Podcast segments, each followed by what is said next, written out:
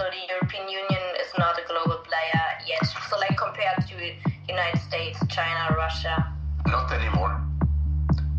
Not anymore. Not not not like it was 20 years ago.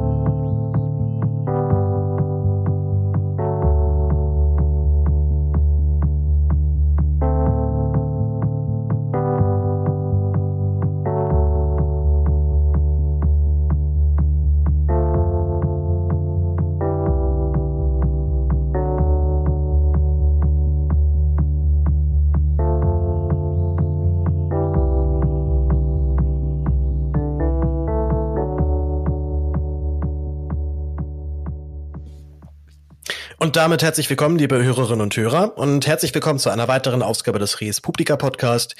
Mein Name ist Paul Gäbler, ich bin der Host dieses Podcasts und in der heutigen Folge spreche ich mit meinem allerersten, zumindest ehemaligen Staatsoberhaupt. Das habe ich aber nicht nur alleine gemacht, ich hatte Unterstützung dabei, nämlich Gloria Geier und ich habe diese Unterstützung direkt auch für diese Folge angefordert und äh, sie ist da. Hallo Gloria, grüß dich. Hallihallo, hi, freut mich. Wo erwische ich dich gerade? Wo bist du gerade? Ich bin gerade bei meinen Eltern zu Hause und tatsächlich in das Zimmer von meinem Bruder geflüchtet, weil unser Nachbar mit dem Rasenmäher äh, hier eine Session eingelegt hat und es so laut ist. Das ist der einzig ruhige Raum. Und wo, wo genau bist du jetzt? Also bist du Ra Großraum Berlin oder du bist, du bist in, äh, ganz weit unten im Süden jetzt schon, ne? Mm, genau, von Berlin aus zumindest ziemlich weit im Süden, also in Frankfurt, beziehungsweise Frankfurter Vorort da jetzt für, mal sehen, unbestimmte Zeit hingeflüchtet wegen Garten, Sonne. doch ein bisschen angenehmer, als gerade im Hinterhaus in Berlin zu sitzen. Äh, Gloria, wie, wie sind wir, äh, wie sind wir darauf gekommen, ähm, Tadic zu interviewen? Wie ist das passiert? Ja, tatsächlich war das ja eigentlich eher ein Zufall, oder? Also wir hatten ja ähm, deine Gesprächspartnerin Jelena ähm, mit ihr gesprochen zum Thema Serbien, Coronavirus und sie meinte dann, Moment, wieso fragt ihr nicht eigentlich mal die Opposition, was äh, die so zur Situation sagen und hat uns dann Kontakt vermittelt und irgendwie saßen wir dann auf einmal eben gegenüber, zumindest via äh, Smartphone. Ja, sehr digital saßen wir ihm gegenüber. Erkanntest du Tadic davor eigentlich? Also war, war dir, also, also ich, ich, ich wusste halt, dass es ihn gab und wusste seinen Namen, aber das war es eigentlich auch schon. Ich muss gestehen, nein. also ich musste erstmal ziemlich viel googeln. Ähm, ja, aber ich glaube, es hat zumindest finde ich es eigentlich immer ganz beruhigend, wenn man die Person vielleicht davor gar nicht unbedingt kannte. Also so was die Aufregung angeht. Ähm, wenn sie jetzt irgendwie die Person einem schon ein Begriff ist und man weiß, äh, wie viel sie geleistet hat, äh, macht einem dann vielleicht auch nochmal ein bisschen mehr Angst. Oder äh, Angst. Angst also, gut, Angst ist jetzt vielleicht ein großes Wort, aber ich schätze, du weißt, was ich meine. Also wir waren ja schon ein bisschen äh, angespannt davor oder zumindest äh, freudig aufgeregt, nennen wir es so. Es war auf jeden Fall mein erstes Staatsoberhaupt. Wie war es bei dir? Hattest du schon mal ein, so, also so ein hohes politisches Amt in dein, in, irgendwie mit, so einem hohen politischen Amt zu tun? Nee, auch noch nicht. Also ich glaube, das haben wir ziemlich gut zusammen abgehackt. Ja, ah, absolut, ja. Ähm, generell, wie, wie, wie haben wir uns eigentlich kennengelernt? Ne, du bist ja auch beim Tagesspiegel untergekommen. Im Oktober, glaube ich, hast du angefangen. Da habe ich ziemlich auch zu derselben Zeit angefangen. Äh, was hast du davor so gemacht? Äh, wie bist du da hingekommen, wo du jetzt bist? Also ich habe davor, also bin jetzt fürs Studium nach Berlin gekommen, habe davor in äh, Mainz studiert, meinen Bachelor gemacht in Publizistik und Wirtschaft und habe davor bei Faznet gearbeitet und dann irgendwie habe ich überlegt, gut, wenn ich jetzt nach Berlin gehe, was gibt's da so ähm, medientechnisch, zeitungstechnisch und dann klar ist irgendwie Tagesspiegel so die erste Adresse, die einem bei Berlin einfällt. Und ja. Ist das so, ja? Das, das, das, das freut mich, ja. Ja, also war, ging zumindest mir so. Also irgendwie hatte ich jetzt viel davor mitbekommen, ähm, dass es beim Tagesspiel gerade eine sehr positive Entwicklung gibt und irgendwie so ganz viel Neues passiert und äh, sich sehr viel tut und fand ich irgendwie ganz spannend und so. Ja, und wie, wie, wie genau bist du zur, wie, wie genau bist du zur FAZ gekommen? Ähm, das war gute Frage. Also ich hatte mich eigentlich einfach bei der Frankfurter Rundschau und bei der FAZ beworben, weil ich unbedingt zu einer Zeitung wollte. Und das ist natürlich hier so Rhein-Main-Gebiet, wo ich herkomme, so die erste Adresse, die einem einfällt, denke ich. Also wie man sieht, ich bin hänge sehr an den ersten Adressen, die mir einfallen. Vielleicht sollte ich auch einfach mal weiter recherchieren. Aber also du, ja, vor, allem, vor allem hängst du auf, offensichtlich ganz stark am Print. Also du, äh, du bist ja offensichtlich, du hast ja richtig Bock auf Zeitung vor allem auch, ne? Also auf, auf täglich Zeitung drucken auch. Ja, also ich glaube, das ist so, mein Herz schlägt irgendwie doch für Print. Also ich finde diesen gesamten Zeitungsprozess, also ich habe davor eine Ausbildung als Medienkauffrau gemacht und mein Lieblingsfach war tatsächlich Herstellung. Also der, auch den Druckprozess finde ich irgendwie super faszinierend. Ähm, wobei ich eigentlich die letzten Jahre nur online geschrieben habe. Also irgendwie dann doch zukunftsorientiert, aber so die wirkliche Liebe ist dann irgendwie doch immer noch Print. Glaubst du denn, dass sich das, dass sich das tragen wird, auch für, auch für die nächsten Jahre, dass, äh, dass Leute regelmäßig täglich eine Zeitung lesen, also eine gedruckte Ausgabe lesen? Also ich glaube täglich nicht. Also das kann ich mir zumindest persönlich nicht vorstellen. Was ich mir vorstellen kann, was auf jeden Fall eine Zukunft hat und eine sehr große Daseinsberechtigung sind Wochenzeitungen oder Sonntagszeitungen. Also, mhm. weil das natürlich nochmal was anderes ist, wenn man wirklich sich mal einen Tag irgendwie Zeit nimmt und dann sich mit den Themen der Woche auseinandersetzt, aber eben nicht das tagesaktuelle nachrichtliche Geschehen, was man im Minutentakt ja ansonsten auch aufs Handy bekommen kann. Also zumindest. Ja, zumal, zumal es sich ja auch inzwischen auch minütlich ändert. Also wir merken das ja auch Eben, jetzt gerade genau. bei unserer bei unserer Recherche über Serbien. Also wir haben nochmal nochmal allgemein, wir haben Teile meiner Recherche, die ich vor ein paar Wochen gemacht habe mit David zusammen, wo wir unseren Film gedreht haben haben wir sozusagen noch in, ein, in, ein, in eine größere Reportage gegossen und dort dann sowohl über das, das Corona-Problem, aber als auch über das Problem der Abgeschobenen geschrieben, mhm. äh, wo wir auch noch hoffen, dass das jetzt auch äh, hoffentlich dann gedruckt wird, eventuell im Laufe der nächsten Tage. Das ist, da ist man nie so ganz, da ist man ja nie so ganz sicher, was bei so einer Zeitung nicht doch alles noch passieren kann. Und auch da haben wir ja schon mitgekriegt, dass wir täglich immer so ein bisschen Schiss hatten, dass sich doch noch was ändert in Serbien. Also dass die Ausgangsbeschränkung äh, verschärft wird und wir dann halt unseren Text Text erstmal umschreiben können. Ist das nicht eigentlich vielleicht sogar der Hinweis darauf, dass online sowieso irgendwann zwangsläufig übernehmen wird, einfach schon, weil es, äh, weil es so viel einfacher ist, online Sachen zu updaten? Also ich denke, klar, also wie du jetzt ja auch sagst, dieses äh, tägliche, das ist nachrichtliche Geschehen, was wirklich ja im Minutentakt über die Agenturen reinkommt und wo die ganzen Einmeldungen verschickt werden, das ist einfach, da ist so online das sinnvolle Medium für, weil man es eben auch einfach die Artikel direkt updaten kann, äh, wie ja beim Tagesspiegel beispielsweise auch gemacht wird mit dem Update-Button. Das heißt, du weißt, okay, hier gab es jetzt vor kurzem noch eine Änderung. Das ist natürlich in der Zeitung leider nicht möglich. Ähm, ich denke aber für so diese Hintergrundberichterstattung, um sich wirklich auf ein Thema einzulassen und irgendwie so das große Ganze zu verstehen, halte ich nach wie vor Print für sehr sinnvoll. Also einfach, also ich merke es an mir selbst, ich kann keine Reportagen oder Hintergrundartikel auf meinem Handy lesen. Ich kann es auch nicht am Desktop. Mhm. Es geht wirklich, wenn ich mich wirklich voll und ganz darauf einlasse, nur wenn ich irgendwie ein gedrucktes Exemplar von einer Zeitung, von einem Magazin vor mir liegen habe. Also es hat aber noch einen ganz anderen, es hat ja, es hat noch einen ganz anderen Impact halt, ne, wenn man was direkt genau. in der Hand hat. Und, und also, es ist ja auch nicht, nicht, nicht abzusehen, dass das sterben wird, allein schon, wenn dann so Magazine wie Katapult äh, ja mhm. da ganz offensichtlich zeigen, dass es noch einen Markt gibt für, für gedrucktes. Und vor allem ja auch bei Katapult, so zumindest mein Eindruck, ein recht junger Markt. Das ist ja, glaube ich, auch ganz interessant. Mhm. Also, dass die, so wie ich, ich kenne, habe jetzt keine Zahlen vorliegen, aber was so mein Eindruck war, dass es eher eine jüngere Leserschaft auch anziehen kann.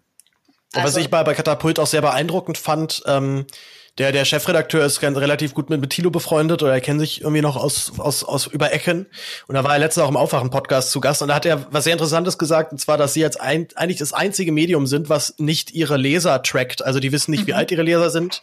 Das heißt, ah, okay. falls du keine Zahlen vorliegen hast, liegt es ja. auch daran, dass, es, dass sie gar keine erheben. Also sie wissen nicht, wie alt die Leute sind, sie wissen nicht, wahrscheinlich maximal, wo die wohnen, wissen aber auch nicht, was die sonst mhm. noch so lesen. Also normalerweise würde es ja jetzt so laufen, dass die dann, äh, dass dann der Verlag erstmal die, die Leser ausschlachtet, nach dem Motto, was können wir euch denn noch so alles anbieten von uns? Das kennst du wahrscheinlich auch als, äh, mhm. als Publizistikstudentin.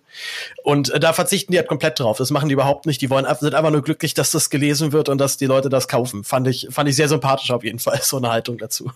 Ja, die sind ja generell ziemlich innovativ, also in ihren ja. Ideen und Umsetzungen.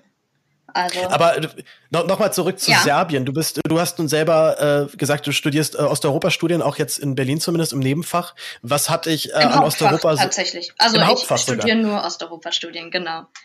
Das kann man tatsächlich im Hauptfach studieren, ja. was hat dich, was hat dich dazu bewogen, Osteuropa-Studien zu studieren? Du hast jetzt, du hast ja selber jetzt nicht ähm, Wurzeln in Osteuropa äh, familiärerseits. Wie, ähm, wie, wie kam das? Wie kam das dazu? Genau, damit bin ich eigentlich auch in meinem Studiengang schon ein ziemlicher Exot, weil ähm, ich glaube, wir sind drei von 40 Leuten, die keinen direkten ähm, familiären Bezug zu Osteuropa haben. Ähm, bei mir kam das Ganze, ich habe in meinem Publizistikstudium ein Auslandssemester in Polen gemacht, in Krakau, an der Jagiellon-Universität und mich da auch viel mit der polnischen Geschichte, Kultur, äh, Politik beschäftigt und gemerkt, dass ich eigentlich fast gar nichts weiß.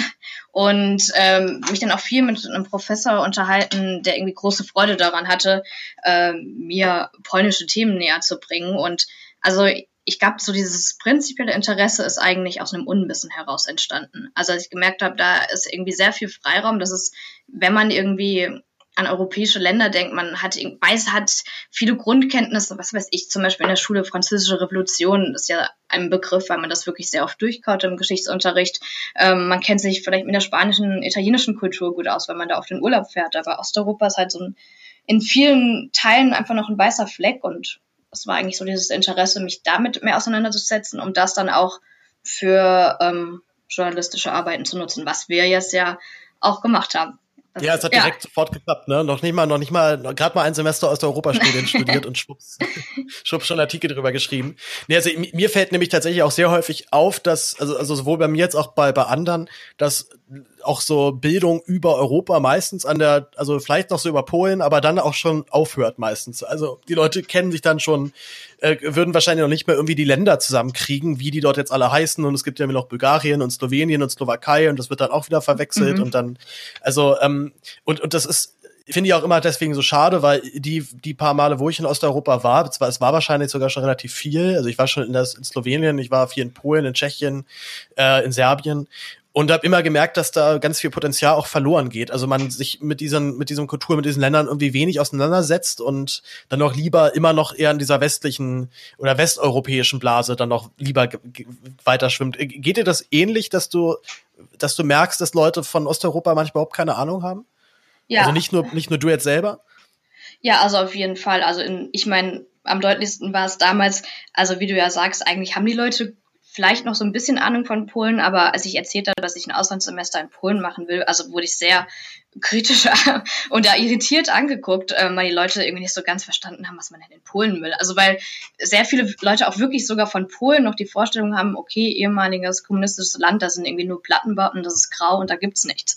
Was natürlich völliger Unsinn ist. Und als mich dann einige Freunde in Krakau besucht haben, waren sie total erstaunt, weil es halt eine wunderschöne Stadt mit unfassbar viel Kultur und Geschichte, ähm, was eben vielen mhm. gar nicht so klar war, weil es also ja, einfach noch sehr starke Vorurteile gibt. Und ich meine, das ist jetzt das direkte Nachbarland von Deutschland. Wenn man da ein bisschen weiter Richtung Süden oder Osten fährt, also Südosten, dann sieht es noch mal anders aus, glaube ich. Ja. Ich habe meine, glücklicherweise meine Leistungskurs Geschichtefahrt habe ich nach Krakau gemacht und es ah, war schön. wirklich sehr, sehr lehrreich. Also dann natürlich hat auch mit den Schattenseiten der deutsch-polnischen Geschichte mhm. dort beschäftigt, also gerade natürlich Auschwitz, Birkenau. Wart ihr dort mit Schule? Ja, ja, ja, ja. War aber auch, also ja. muss ich tatsächlich sagen, bin ich auch irgendwie doch sehr froh, dass ich diesen, ja. also sozusagen wirklich die, äh, wirklich den Endgegner von allen Konzentrationslagern mir angeguckt habe, denn diese äh, die, also diese Wucht, die überrascht einen dann doch mit der Endes dann überfällt. Ich weiß nicht, ob du dann dort warst, aber mich, ja. mich hat wirklich, wirklich ernsthaft schockiert, wie ruhig es dann dort einfach ist. Also selbst irgendwie in den, selbst in diesen, diesen mhm. paar, paar bisschen Waldecken des Lagers ist einfach still und es, es singt kein Vogel. Es ist Totenstille überall.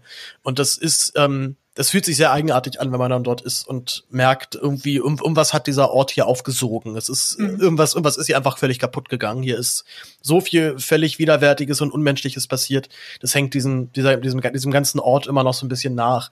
Ähm, jetzt sind wir schon, jetzt sind wir bei Polen, aber eigentlich geht's ja bei uns oder zumindest eigentlich auch bei unserer um Serbien, Reportage ja. um Serbien.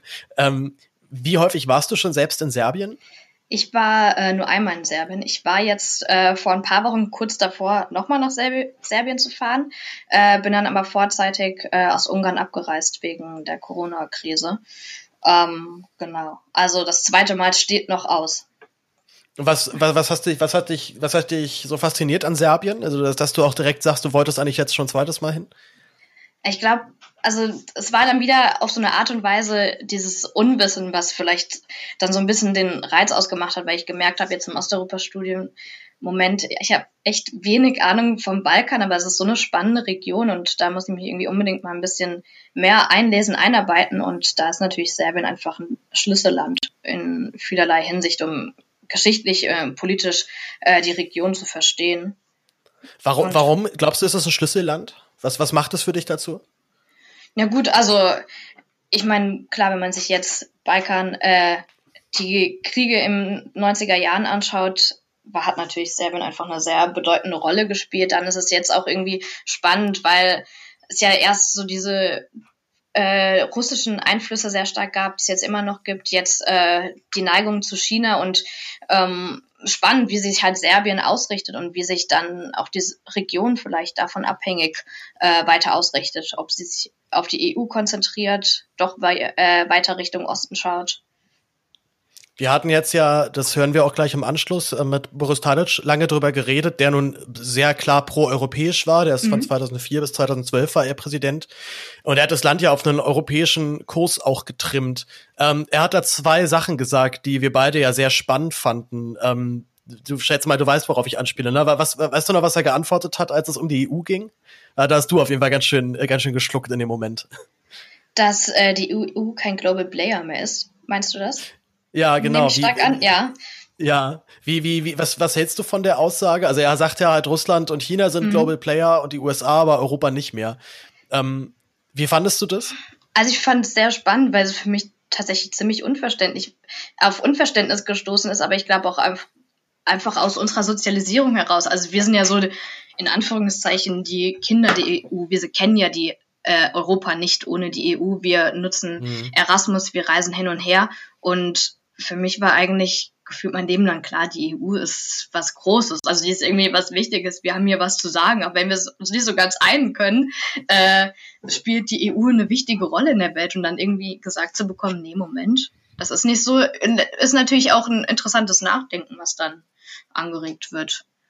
Ja, na, ich, ich fand es ja. deswegen also ich, ich fand es halt wirklich deswegen sehr spannend, weil er nun wirklich ganz klar dezidiert pro-europäisch ist und ja nicht mhm. nur Europa in so einem wirtschaftsliberalen ähm, Gedöns sieht, sondern das ja auch als einen Wert verkauft und auch dafür eintritt.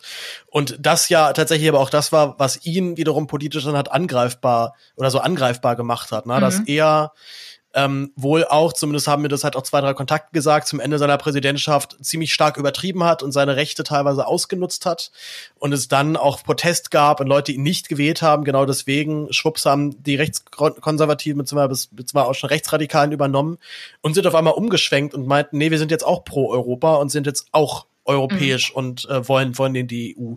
Ähm, vielleicht war es auch von ihm so ein bisschen auch als gewollte Provokation, dass er halt auch nochmal der EU unmissverständlich in dem Moment sagt, Leute, ihr seid nicht mehr so glorreich wie noch vor 10, 20 Jahren. Und also so habe ich ihn tatsächlich eher verstanden. Du meinst das inwiefern als Provokation? Naja, dass das er noch mal deutlich macht, ich als glühender Europäer bin nicht mehr so überzeugt von der mhm. EU, dass ich sie jetzt als Global Player bezeichnen würde.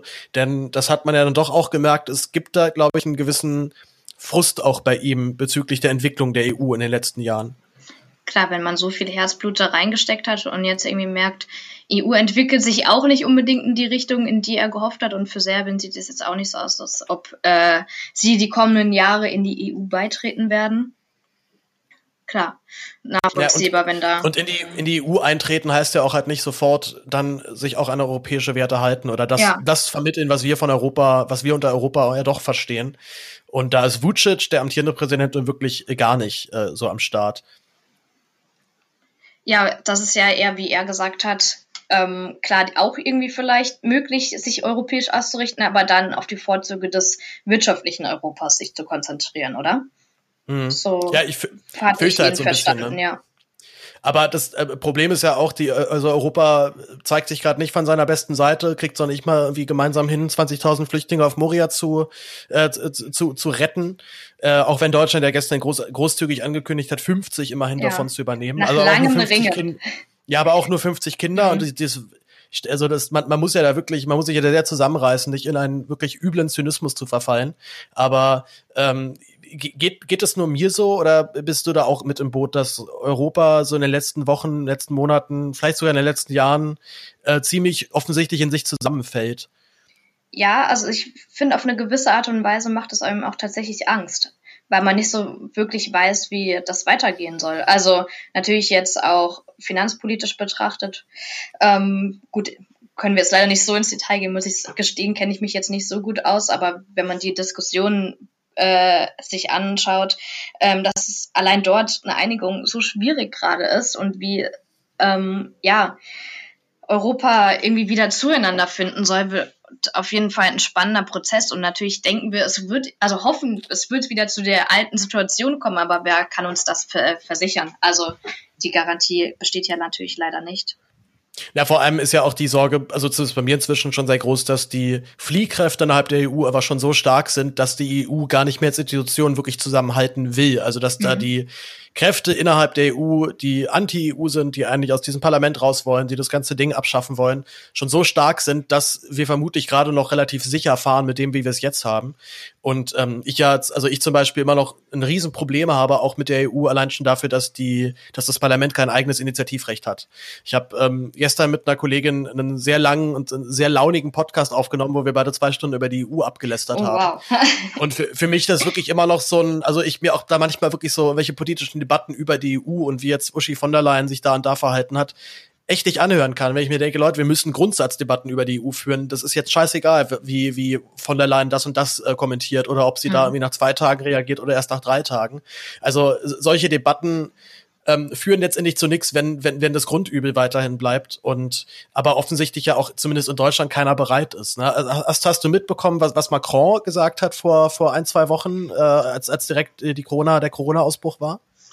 Ich bin mir nicht ganz sicher, vielleicht, aber gib mal einen Tipp. Also was meinst also er du? Hat, er hat tatsächlich wirklich den Satz gesagt, wenn das hier vorbei ist, dann müssen wir grundsätzlich über unser Zusammenleben und mhm. über unser Wertesystem reden. Und hat auch gesagt, es gibt Bereiche des öffentlichen Lebens, die müssen außerhalb der Marktlogik geregelt werden. Und das fand ich bemerkenswert, dafür, dass er ja nun durchaus schon, also zwar, zwar mhm. durchaus auch Sozialdemokrat, aber doch auch sehr neoliberal in seinen wirtschaftlichen Ansichten ist. Ähm, und natürlich äh, niemals vergessen, vor zwei Jahren, glaube ich, inzwischen die, die Sorbonne-Rede, wo er gesagt hat, er ist als französischer Präsident bereit, Reformen in der EU anzustoßen und dann wurde er komplett mhm. ignoriert von, von der Weltpolitik, von, vor allem von Merkel, was ich wirklich ernsthaft ja. sehr übel nehme dass, dass dort nicht die Möglichkeit genutzt worden sind, die EU nochmal zu reformieren. Ja, ist irgendwie hat man schon große Hoffnungen in ihn eigentlich gesetzt, weil er auch derjenige ist, der die Sachen dann tatsächlich in den Mund nimmt und einfach mal frei sagt, wie er darüber denkt und dass er jetzt wirklich konkrete Vorschläge machen will, wie man die EU gemeinsam angeht. Und klar, wenn da aus Deutschland ähm, nicht zurückkommt, ist es natürlich schwierig, das einem Alleingang durchzuziehen. Also. Wir, wir, wir können eigentlich nur hoffen, dass es doch nochmal irgendeinen, irgendeinen Punkt gibt, wo sich das nochmal dreht. Ähm, die, die zweite noch interessante Sache aus unserem Interview mit Tadic, die ich mir aufgeschrieben hatte, mhm. war, wie, äh, wie relativ nüchtern er auch über auch seine eigene Präsidentschaft geredet hat. Ähm, auch nochmal zur Info, wir hören das Interview zwar gleich dann im Anschluss, es ist audiotechnisch nicht optimal, weil ähm, wir wollten eigentlich Tadic über Skype interviewen, aber er konnte das, hat das irgendwie nicht hingekriegt und deswegen mussten wir das dann mit WhatsApp machen. Also wir haben über WhatsApp so einen Videocall gemacht. Das wiederum geht aber nur übers Handy und nicht am Desktop. Das heißt, ähm, der Sound ist tatsächlich aus meinem Handy und dann mit meinem Aufnahmegerät aufgenommen. Das heißt, ich klinge einigermaßen gut, weil ich halt nur mal direkt neben meinem Aufnahmegerät saß, aber äh, Tadic und auch Glorias Stimme kommen halt dann aus meinem blechernen iPhone-Lautsprecher. Äh, äh, nur schon mal als kleine Vorwarnung. Und der zweiten Punkt, den ich doch wirklich sehr interessant fand in unserem Interview, war, ähm, dass wie er diesen Prozess nach 2000 beschrieben hat. Also nach dem Fall der, der ähm, nach dem Fall des jugoslawischen Staates, nach dem Rücktritt Milosevic als Ministerpräsident, ähm, war klar, es muss jetzt hier was Neues passieren, wir müssen jetzt hier zusammenarbeiten und dann auf einmal gab es Koalitionen, wie zum Beispiel zwischen seiner sozialdemokratischen SD und der doch relativ konservativen ehemaligen Milosevic-Partei, die zwar auch von sich behaupten, Sozialisten zu sein, aber ne, also schwieriges, äh, schwieriges Verhältnis. Und ähm, dann haben auf einmal bestimmte pro demokratische Prozesse geklappt, die jetzt nicht mehr klappen. Äh, du hast ja auch ganz schön, du hast da auf jeden Fall noch hörbar eingeatmet an der Stelle, wo er sagt, ich kann Ihnen nicht sagen, ähm, wie ich Präsident geworden bin zweimal. Was, was hast du dir gedacht in dem Moment, als, als, als er so eine Aussage trifft? Ich habe mich gefragt, ob er also das gerade überdacht hat, dass er das gesagt hat, ob wir das rausgestrichen bekommen oder ob wir das drin lassen dürfen. Also, weil das natürlich immer, ich kann mir vorstellen, dass solche Sätze in sehr vielen Interviews fallen. Die Frage ist nur, was dann am Ende autorisiert wird. Ja. Ähm, und das er hat er hat's übrigens autorisiert. Genau, also. genau. Das war, war ja irgendwie so der schöne Moment, als wir es zurückbekommen haben und gemerkt haben, oh wow, wir dürfen das auch so äh, veröffentlichen, weil das sind natürlich irgendwie die Sätze, die man hören will. Also das muss man sich, muss man natürlich jetzt auch eingestehen, äh, als Journalist, man will ja irgendwelche prägnanten Sätze, die man nicht er erwarten würde. Also ja, er hatte, er hatte auf jeden Fall zwei sehr schöne, sehr schöne Schlagzeilen geliefert, die man gut, genau. äh, gut machen kann. Aber mal davon abgesehen, ähm, ich meine, klar, wir sind nun beide wahrscheinlich immer noch viel zu, viel zu wenig Serbien-Experten, um das jetzt beurteilen zu können. Aber äh, fandst du es nicht auch so ein bisschen, bisschen einfach, so eine Erklärung? Also er, er hat ja, er hat ja da, dahingehend erklärt, es, oder warum, warum jetzt die Unterstützung für, für die, für die SNS, also die neue serbische konservative Partei, die sich auch erst vor, vor knapp zehn Jahren gegründet haben und jetzt halt damit absolute Mehrheit haben und so weiter. Also ähm, wirklich dieses komplette Parteiensystem einmal, einmal komplett auf, auf links gedreht haben, jetzt mal in dem Fall eher auf rechts leider. Und sich dann halt da so ein bisschen rauszureden in die Richtung, na ja, es gab eigentlich für meine Ideen nie eine wirkliche Mehrheit mhm. dem Parteiensystem. Und äh, das hat war halt damals nochmal so, weil wir gerade Lust hatten, was Neues auszuprobieren und demo, uns dem, demokratisieren wollen. Aber eigentlich waren die Leute immer eher ein bisschen rechter. Es ist irgendwie natürlich jetzt für, für uns als Außenstehender, als Auslandsjournalisten da eine schöne Erklärung, aber vielleicht ja auch so für jemanden jetzt innerhalb Serbiens auch so ein bisschen billig als Ausrede. Klar, weil er ja gewissermaßen die Schuld an seinem Fall auf die Bevölkerung abschiebt. Also er ist ja nicht derjenige, der jetzt irgendwie, du meintest, also die, er liegt ja bei sein, mit seiner Partei derzeit bei rund fünf Prozent und müssen irgendwie mhm. bangen, dass sie es überhaupt schaffen, ähm, einzuziehen, wenn die Wahl ähm, denn stattfinden sollte demnächst. Ähm, und da jetzt zu sagen, also ich meine, das ist ein drastischer Fall von einem ehemaligen Präsidenten zu fünf Prozent, ist natürlich schon eine Nummer. Und das jetzt irgendwie zu sagen, das liegt an der Stimmung des Landes, das ist nicht an meiner Arbeit, nicht direkt meiner Arbeit geschuldet, klar, ist natürlich auch eine einfache Erklärung, wie du ja sagtest. Ja, vor allem, also der, der Kontakt, mit dem wir, mit dem, den ich dir auch ähm, dann nahegebracht habe, Jelena, die äh, absolute Goldgrube ist für, für, für solche, also allein schon, dass sie uns halt einfach dann die, äh, dann halt irgendwie den Kontakt gibt zum Pressesprecher dieser Partei das muss man aber auch noch, äh, noch mal erwähnen, ne, dass, Vuce, dass, dass, dass Tadic nach seiner Abwahl hat er die Sozialdemokraten verlassen und eine neue Partei gegründet. Und das hat natürlich diesen, dieses ganze, also die ganze Opposition noch mal weiter aufgespalten. Und ähm, tatsächlich hat aber Vucic jetzt vor äh, wenigen Wochen erst die, die 5%-Hürde abgeschafft und durch eine 3%-Hürde ersetzt. Das heißt, ähm, es ist vielleicht sogar für, für Tadic und seine Partei jetzt sogar noch einfacher geworden, teilzunehmen. Ja, mal sehen. Je nachdem, genau, bis auf wann die Wahl dann verschoben wird, wie sich das dann so weiterentwickelt. Ja, äh, apropos weiter verschieben, wir wollen jetzt gar nicht weiter das Interview noch hinauszögern, das spielen wir jetzt sofort ab. Äh, so abschließende Worte, wie fandest du es? Warst du beeindruckt von ihm? Hattest du es dir anders vorgestellt? Wie, wie, was, was würdest du so abschließend sagen? Wie fandest du es mit äh, Boris Tadic zu reden, der ja durchaus schon auch ein gewisses Renommee hat? Also ich fand das Gespräch tatsächlich ziemlich angenehm. Also ich hatte das Gefühl, also dass er uns auch mit Respekt begegnet und man irgendwie eine angenehme Basis hatte. Und ähm, er auch, ich meine, also er war klar äh, acht Jahre lang Präsident von Serbien. Er weiß, wie man Interviews führt. Also hat einfach äh, auch viel ähm, interessante Sachen gesagt und da irgendwie die sehr weit ausgeholt. Also das ist ja immer so die große Angst, dass jemand bei einem Interview irgendwie die Fragen äh, nicht auf die Fragen eingeht oder damit nichts anfangen kann und er äh, ihn lässt man einfach ein bisschen erzählen und greift dann immer zwischendurch dazwischen und dann hat man irgendwie genug Material, was man verwerten kann. Also, um es jetzt mal ganz plump zu sagen. Aber also ich fand ihn einen sehr angenehmen Gesprächspartner, der interessante Aspekte äh, und sich auch viel Zeit genommen hat. Oder? Ja, Wie war dein Eindruck? Ganze Stunde haben wir mit ihm geredet, ja. Ich hatte tatsächlich sogar das Gefühl, dass er ähm, sich einfach also tatsächlich auch wirklich sehr gefreut hat, dass ihn Presse mal anfragt mhm. und dann halt eben auch äh, Serb und dann halt eben nicht serbische Presse, sondern eine Auslandspresse. Und ich könnte mir vorstellen, dass man wahrscheinlich äh, zumindest als äh, hoher Politiker auch in Serbien schon mal was vom Tagesspiegel gehört haben könnte. Ähm, wahrscheinlich sogar relativ sicher, ist ja doch in Berlin zumindest so die eine mhm. der eigentlich so die erste Zeitung, die man da so denkt, ähm, wie, wie wir auch gerade von dir nochmal gelernt haben. Und ähm, äh, und, und von daher glaube ich auch, dass, dass es dann eben solche Aussagen halt auch deswegen überhaupt nur gab. Also ich glaube nicht, dass er in einem serbischen Medium so einen Satz gesagt hätte, wie in die Richtung, äh, eigentlich, eigentlich sind hier die meisten eher ein bisschen rechts drauf. Also hat er ja sofort wirklich jetzt nicht gesagt, aber zumindest zum ungefähr. Und ähm, Aber das muss man ja auch noch generell noch vielleicht auch abschließend sagen, diese Medienlandschaft, wie wir sie in Deutschland haben, auch wenn ich da immer wieder kritisiere und auch mit öffentlich-rechtlich manchmal überhaupt nicht zufrieden bin, das ist alles immer noch ein absoluter Segen und der Himmel auf Erden, wenn man es dann mit so Ländern wie Serbien vergleicht, wo es eben praktisch keine freie Presse mehr gibt, wo schon verschiedene Medienfunk, äh, Medienrundfunkanstalten existieren, aber die eigentlich weitestgehend äh, so zwei, drei Leuten gehören, die dementsprechend auch sehr eng mit der Politik zusammenarbeiten. Und die einzigen zwei Sender, die dann auch immer mal wieder kritisch informieren, die werden dann auch teilweise geschnitten. Also die, also Vucic gibt zum Beispiel K1 keine Interviews mehr seit zwei Jahren. Mhm. Hat, er, hat, er so, hat er so beschlossen. Die kriegen einfach nichts mehr, die werden teilweise auch nicht mehr, mehr zu der Pressekonferenz nur eingeladen. Ähm, also eben nicht, in Deutschland läuft es ja so, dass die Presse die Politiker einlädt in der Bundespressekonferenz. Das ist ja ein ziemlich, ich glaube, ziemlich Alleinstellungsmerkmal für Deutschland. Und in Serbien ist es zum Beispiel eben nicht so. Das heißt, dann können einfach bestimmte Medien kommen einfach nicht mehr rein. Und ähm, ich glaube auch K1 geht nächstes Jahr vom Netz, wurde mir gesagt. Also ähm, ich glaube, ich, ich hatte auch so ein bisschen dahingehend das Gefühl, dass er sich freut, mal wieder mit Journalisten zu reden, die halt nicht irgendwie auf so einem Vucic-Trip sind. Mhm klar, wo man einfach ein bisschen freier erzählen kann und nicht äh, Angst haben muss, dass das Interview in irgendeine Richtung verfälscht wird. Ja, na, oder im, im schlimmsten Fall gar nicht ausgestrahlt wird, weil man klar ist, dass äh, das, das wird jetzt, da kriegen wir sofort Ärger. Mhm, klar. Apropos, wir hoffen auch, dass das Interview ausgestrahlt wird, beziehungsweise ausgestrahlt wird es jetzt gleich. Wir hoffen aber auch, dass es gedruckt wird.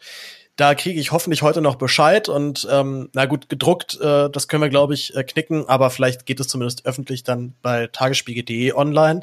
Da werdet ihr natürlich auch noch informiert, liebe Hörerinnen und Hörer, beziehungsweise wenn dieser Podcast am Sonntag dann auch erscheint, ist es vielleicht auch schon soweit und dann findet ihr das alles in den Show Notes. Gloria, möchtest du noch abschließende Worte verlieren? Ähm, ja, wir haben jetzt ja gleich Ostern. Sagt man dann nicht sowas wie schöne Feiertage oder ja, in was für eine kann man machen, oder? Das ist jetzt irgendwie so die erste Phrase, die mir einfällt. ähm, nee, vielleicht auch eine etwas persönlicheres, netteres. Ja, ähm, ich hoffe, dass äh, deinen Hörerinnen und Hörern äh, gut geht zur Zeit, sie sich ein bisschen erholen können, hoffentlich nicht zu viel Stress haben, nicht zu viel Sorgen, Gedanken, ähm, dass sie den Podcast hören können, sich auf andere Gedanken kommen können, indem sie sich mh, hm, vielleicht mal also mit neuen Ländern beschäftigen wie Serbien und ähm, ja Horizont erweitern und genau die Zeit irgendwie nutzen, um sich selbst irgendwie weiterzubilden, wie man auch immer man das gerne machen möchte. Ja, zum Beispiel auch noch mit äh, anderen Podcasts äh, sowieso immer zu empfehlen. Hörst du gerade einen Podcast aktuell, Gloria? Außer den Republika-Podcast natürlich. Ich höre tatsächlich höre ich gerade nicht so viel wie sonst, merkwürdigerweise, weil sonst höre ich eigentlich immer beim Sportmachen einen Podcast, aber da mache ich gerade was anderes, äh, ein anderes Sportprogramm, deshalb geht das nicht mehr. Normalerweise, ich mag äh, eine Stunde History von Deutschlandfunk sehr gerne. Mhm. Ja, dieses ist toll, ja. Ja, das, da bin ich sehr großer Fan, auf jeden Fall. Ich, ich gebe noch zwei Tipps, einen ja. in eigener Sache, den anderen nicht in eigener Sache. Also du hast ähm, äh, nee, Quatsch, das hatten wir im Vorgespräch. Aber ich, ich habe ja letzte Woche mit Wolfgang im Schmidt ein, äh, eine Art Hörbuch, eine, eine Art Hörspiel-Podcast aufgenommen. Ähm, da habe ich ganz großartiges Feedback auch bekommen. Vielen Dank nochmal an alle, die mir da geschrieben haben. Und ja, es gibt leider einen sehr blöden Fehler, der dort beim Schneiden passiert ist. Und zwar gibt es in den ersten drei Minuten einen kleinen Schnitt-Fail und ich rede Wolfgang extrem unelegant, unelegant ins Wort. Und äh, daraufhin lässt er dann eine ganz, ganz lange Kunstpause. Ähm, ich habe kurz überlegt, ob ich es dann noch mal rette, beziehungsweise habe es dann versucht zu retten und habe tatsächlich dort zum ersten Mal äh, mir eine komplette Folge einfach gelöscht, also komplett zerschossen. Das ist mir noch nie passiert davor. Jetzt ist es in dem Fall so passiert. Das heißt, es gibt nur diese eine Version von diesem Podcast. Bitte verzeiht mir diesen Fehler. Ich bin mit der Folge aber sehr zufrieden und würde fast sogar sagen, es ist bis jetzt eine der besten geworden. Äh, dann aber natürlich noch Werbung für meinen zweiten Podcast, die Zweifach-Nerds. Da habe ich tatsächlich schon zweimal, also jetzt schon zweimal hier in meinem Podcast vergessen anzukündigen, dass wir eine neue Folge aufgenommen haben, die auch schon online ist. Da reden wir eine Stunde lang über Dead Mouse und seine Form des Techno- bzw. EDM-Musik. Und haben aber auch jetzt vorerst vor zwei Tagen eine neue Folge aufgenommen, die hoffentlich auch bald online geht. Da reden wir ganz lange und ausführlich über das Radio. Und äh, weil das jetzt sehr unan unanständig wäre, sich zweimal selbst hintereinander zu empfehlen, empfehle ich noch einen anderen Podcast, der nichts mit mir zu tun hat, der aber wirklich großartig ist. Und zwar 180 Grad Geschichten gegen den Hass.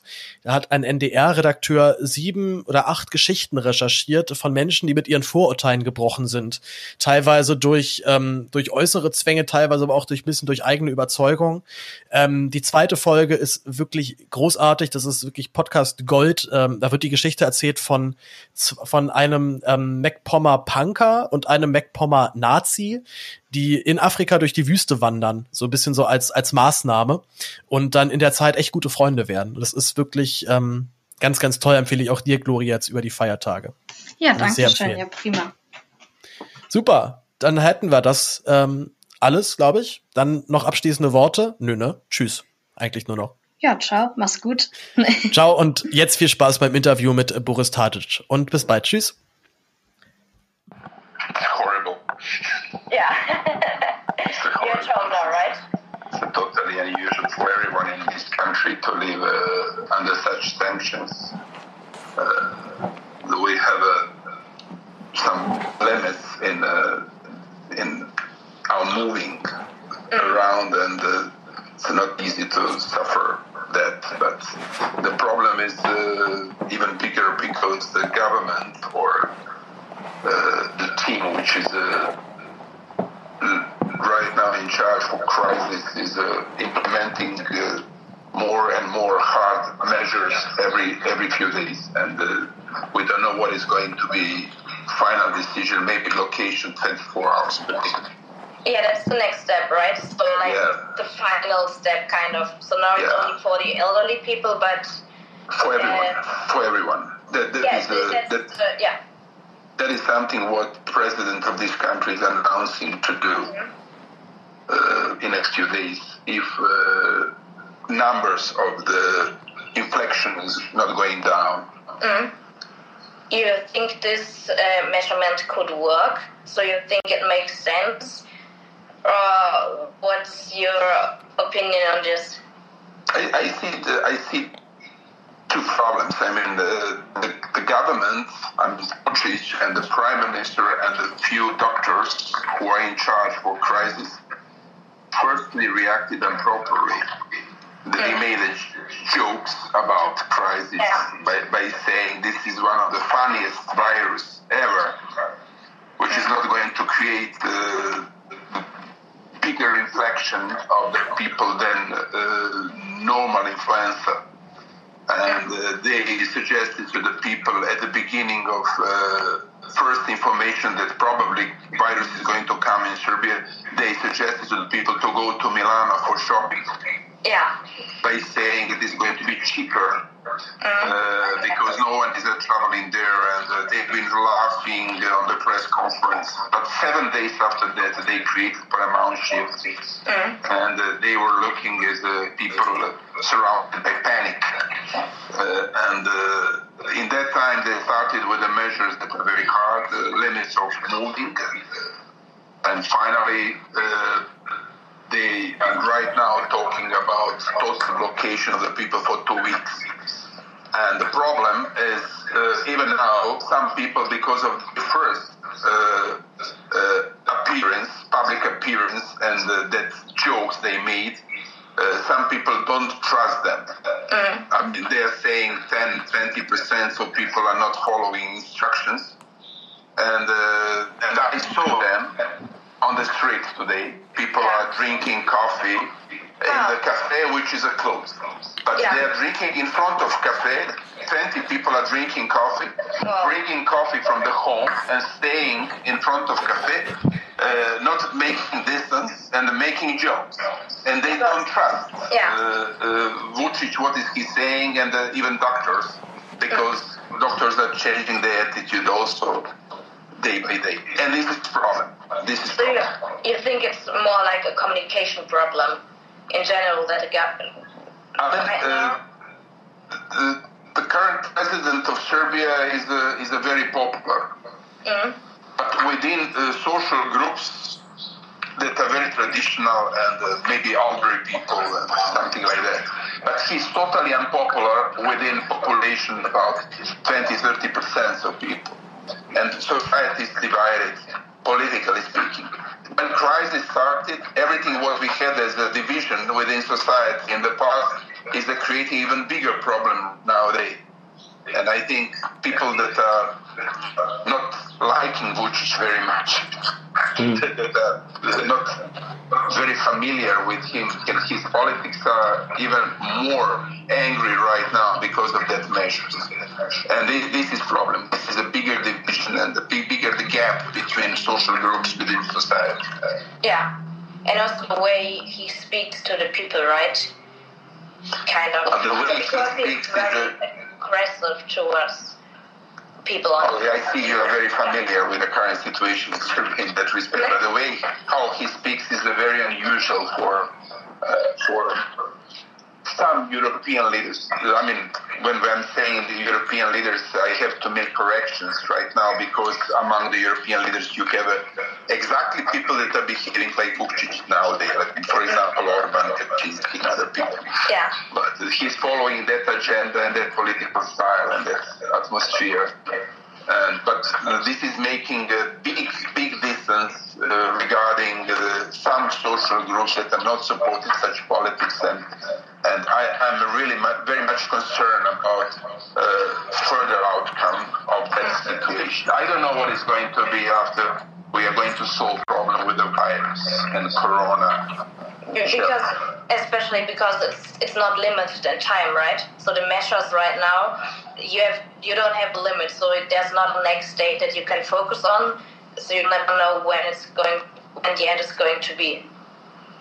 Nobody knows what is going to be in next few weeks. I mean, the team who is in charge, the, some doctors and prime minister and president, are uh, not saying all this truth.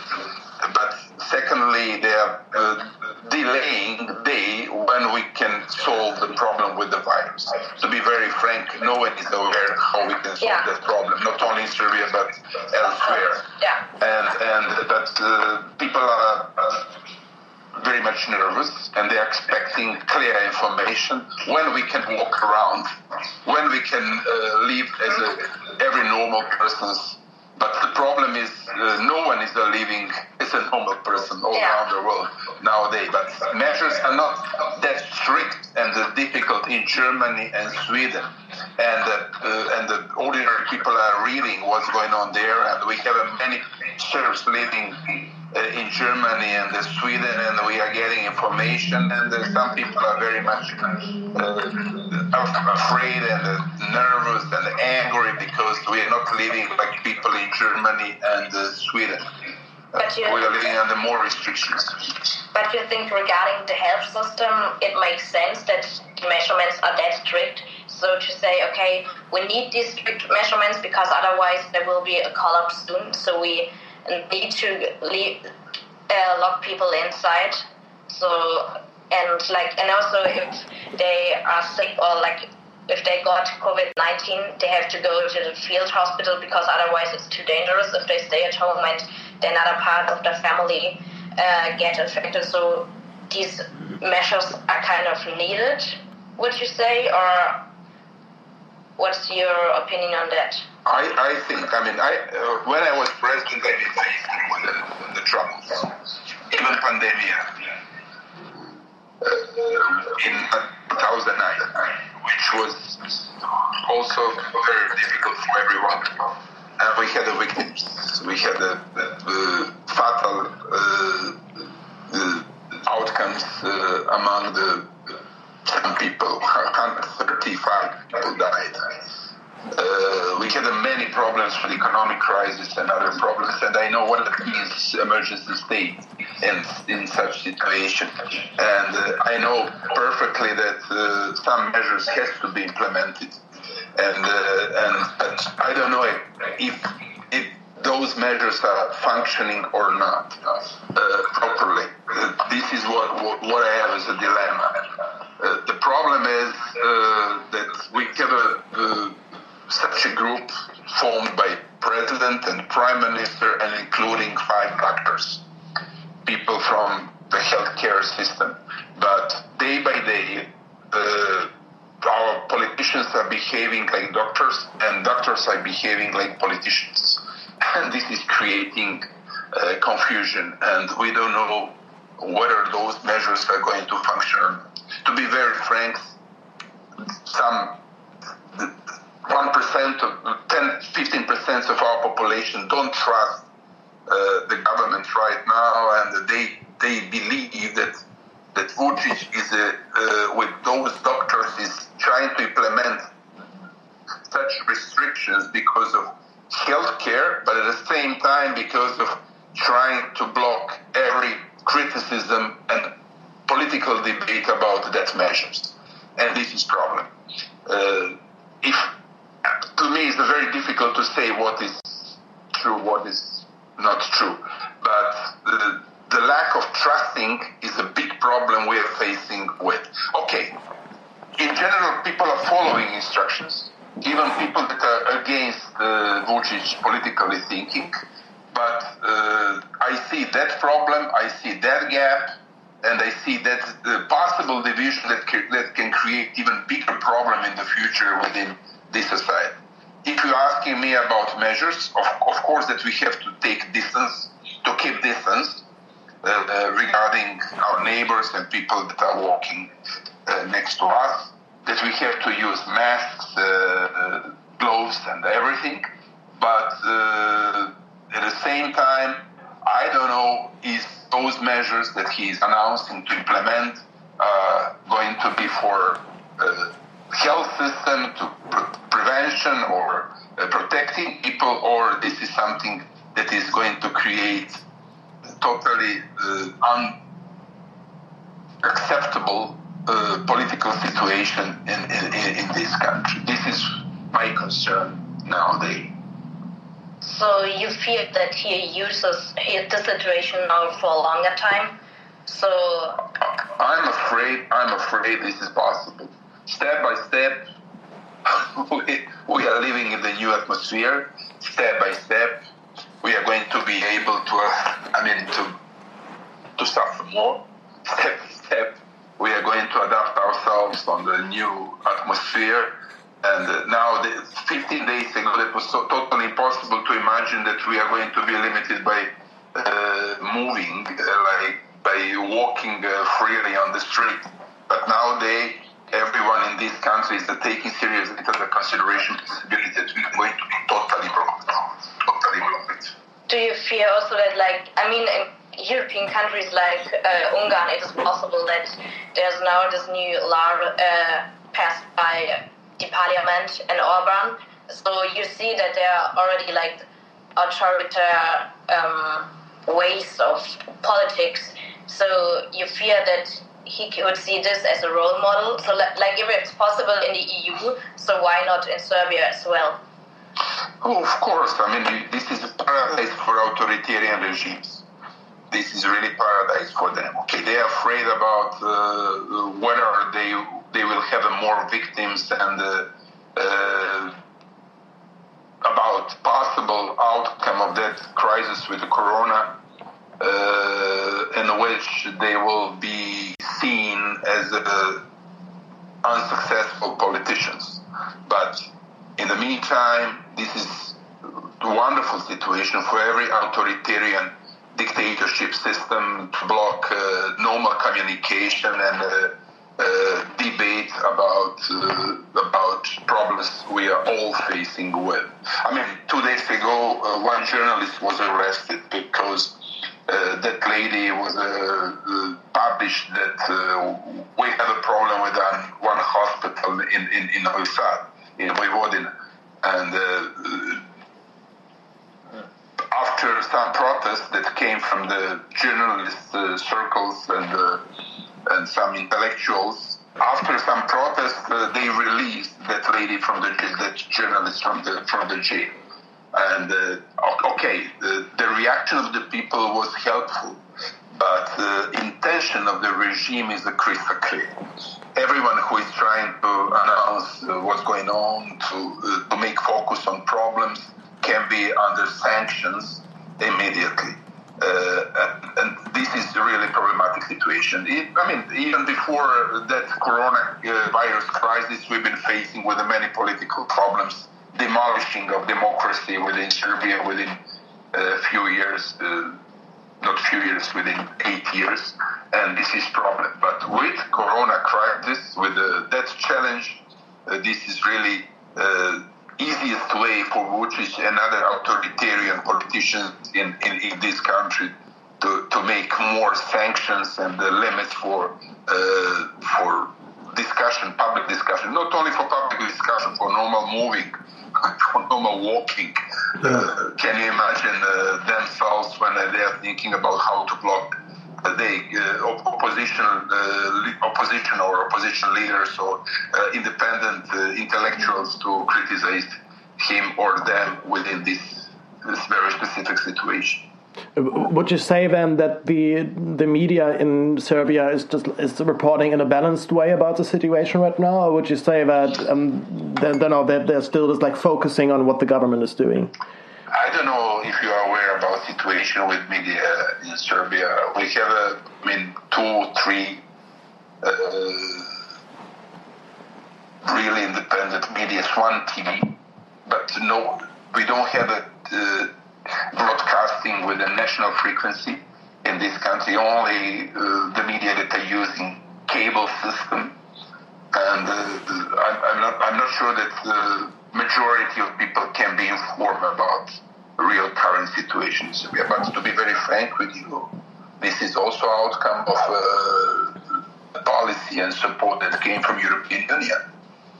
Many European Union leaders supported Vucic uh, because he, he promised uh, to solve the Kosovo issue by saying, okay, uh, as a former nationalist, he's considering himself as a former nationalist, I'm uh, more capable to deliver on Kosovo.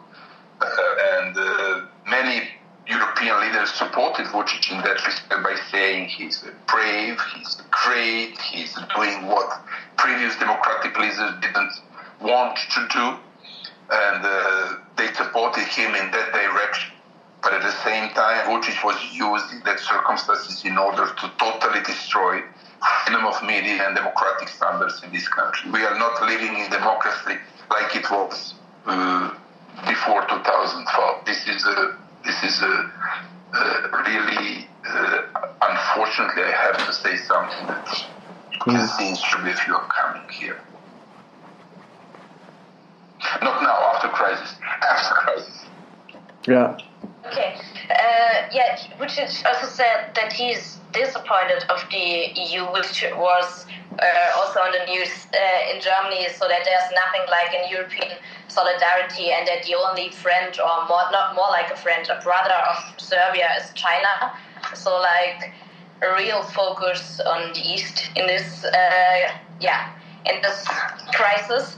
So, what do you think? How would you uh, see his um, what he just said? What do you think about it? Do you agree with him, or what's your opinion? Uh, if I mean, I used to be president, and I know uh, I, I, perfectly understand. Uh, if you have a responsibility uh, for crisis like uh, coronavirus crisis, you have to find solutions. Uh, you don't have many solutions at the same time. I mean, we've been facing with them problems. I remember when we've, we've, been, we've been blocked by uh, transportation of gas from Russia and Ukraine during the gas crisis. And uh, I was trying to solve that problem with my friends from European Union. That was almost impossible. In the final stage, I did it. I did it with my European friends. In that time, we couldn't bring gas from Russia, from China, from the United States but we did it with support and understanding that came from European Union. But nowadays, uh, European Union countries are facing with a real problem, and they are not uh, very much focused on solidarity uh, with the countries that are not member states, and we understand that. But at the same time, uh, Vucic is uh, very much disappointing that he was uh, looking as an angry man because he didn't receive uh, enough respirators, ventilations, and that kind of equipment he expected to bring from Western European countries, and uh, he was counting on uh, Chinese support. of course, that everyone is, is in charge to solve problem has to find solution which means if I were in the shoes of Vucic, I, I, I would also try to bring uh, that kind of equipment from, from China. But that kind of theater is totally useful. And I, I totally disagree with him on, the, on creating that kind of theater, which is creating very bad outcome.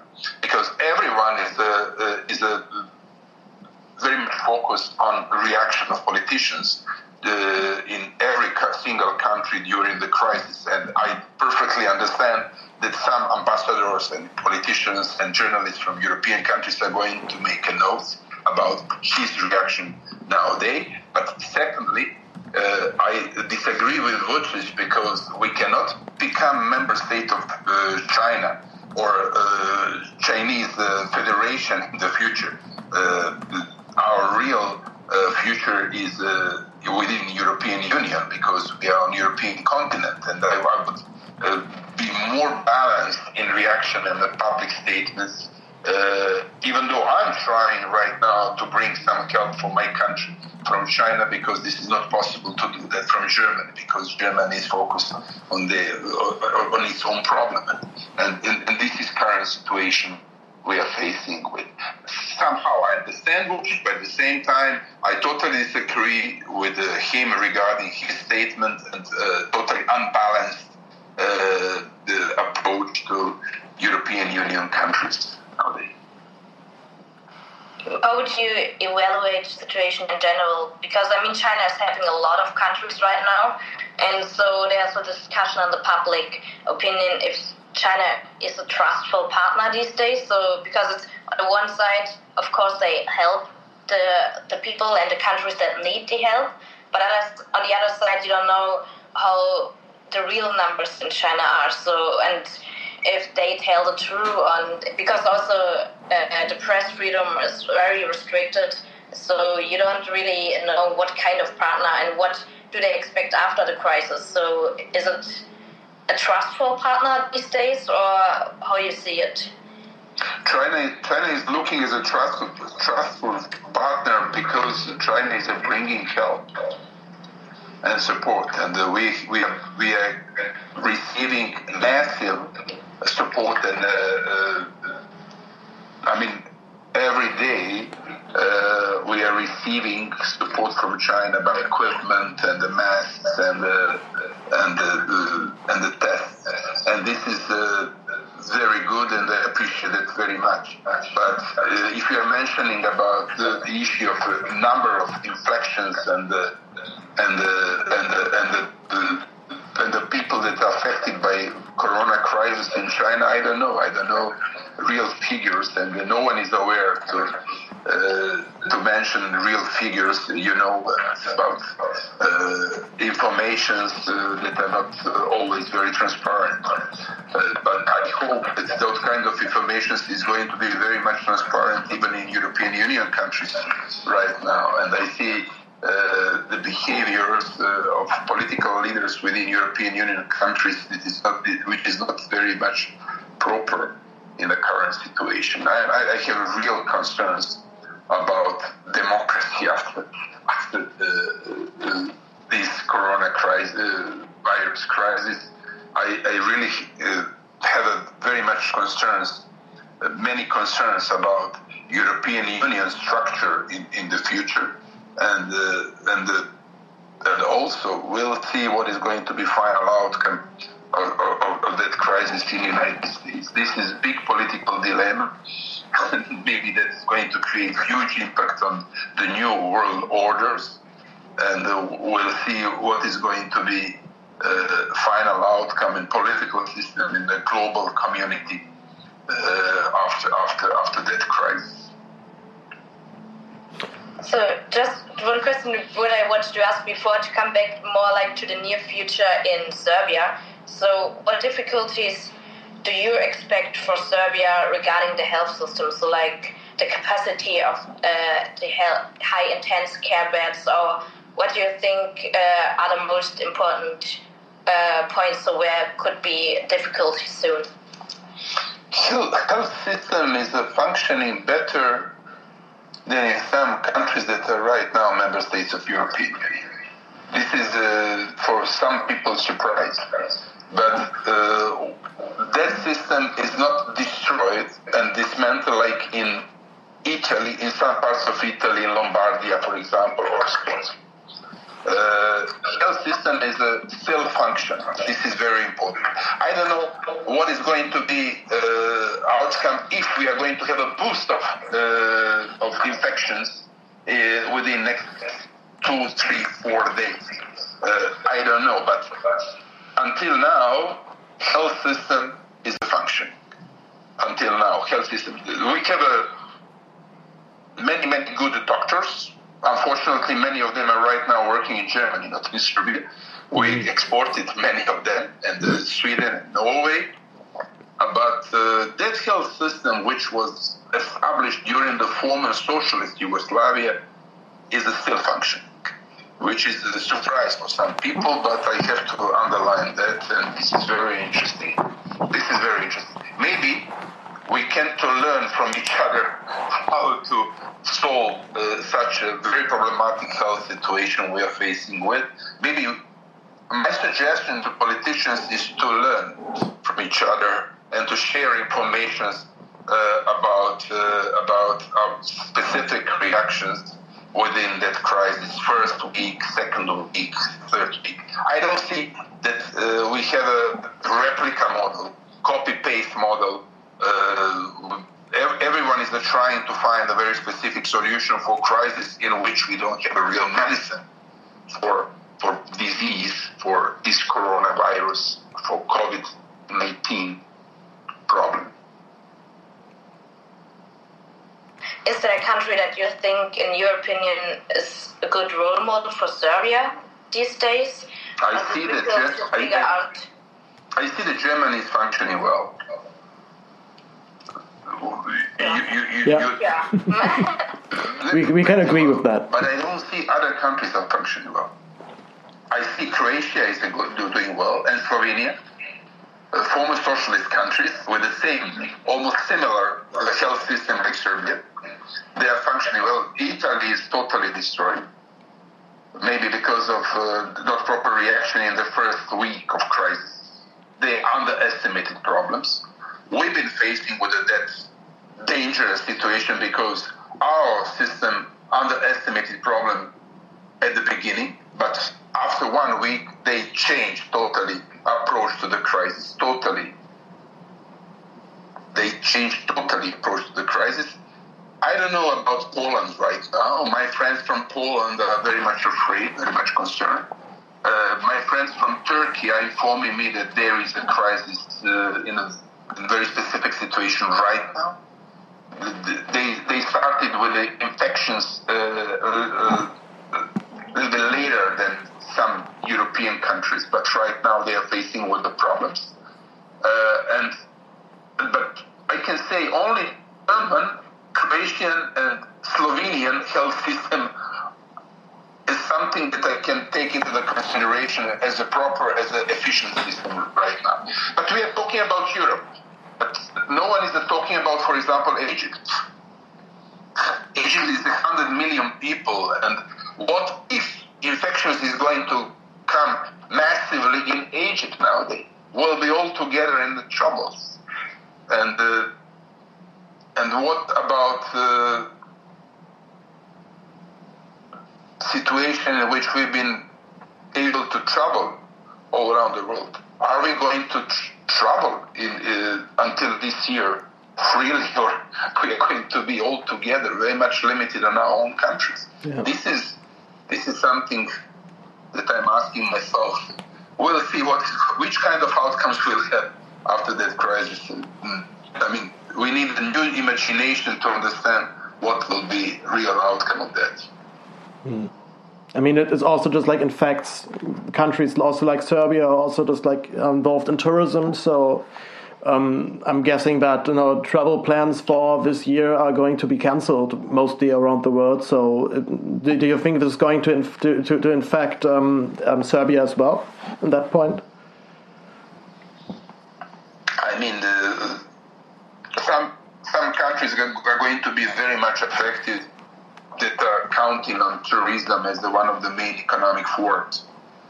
This is Croatia, this is Italy, this is Spain this is Greece. I, I think that this year is totally broken regarding tourism. Uh, and uh, we'll see very soon impact of that on economic situation in such countries. Mm. About Serbia, we are not counting on tourism as a main force. Uh, this is an economic force. Uh, even though we have a boost of tourism specifically from China. but yes. nowadays, this is not going to be a uh, very realistic option. But uh, we'll see. Uh, every country which is going to be very flexible regarding economy, which is going to predict possible outcome in the global economy, uh, can be successful. But now is exactly time when government has to find specific and proper solutions for economic challenge we been faced, we are going to be faced with uh, after after crisis. Who is starting right now to think about economic measures and how to make new connections, how to, to make new businesses is going to be successful. Who is going to be late? Uh, that, that country is going to suffer very much. We'll see what is going to be final outcome regarding economic crisis. This is we are, we are living in a very dangerous situation. Still, economic structure in the United States and European Union is a, is a function. It's not broken. But if that crisis, economic crisis, is going to be longer, that is going to be big challenge for every economy on European continent, even in the United States.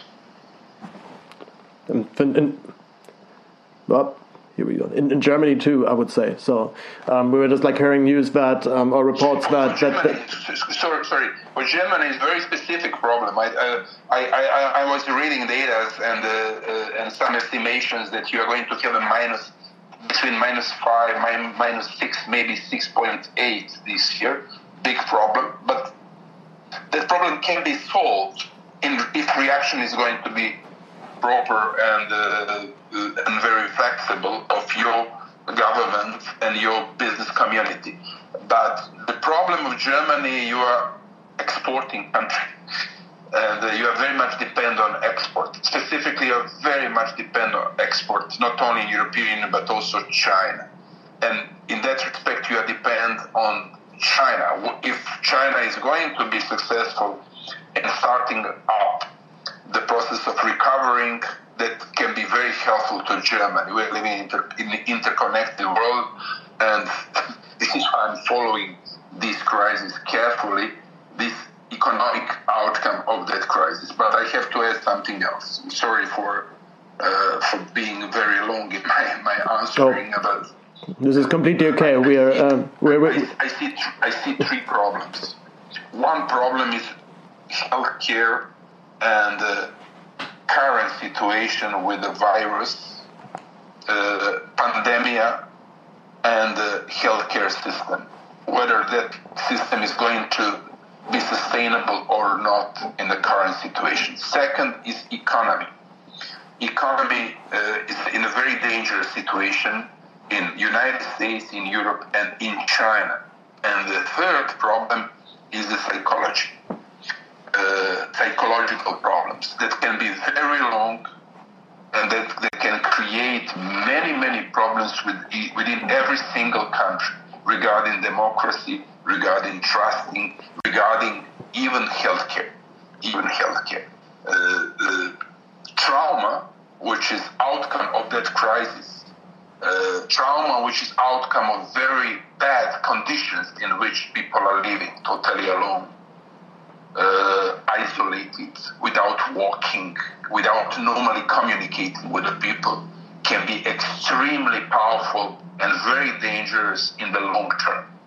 And this is why I'm also very much focused on that psychological trauma as a possible general outcome for every single country and the global community after that crisis. Hmm.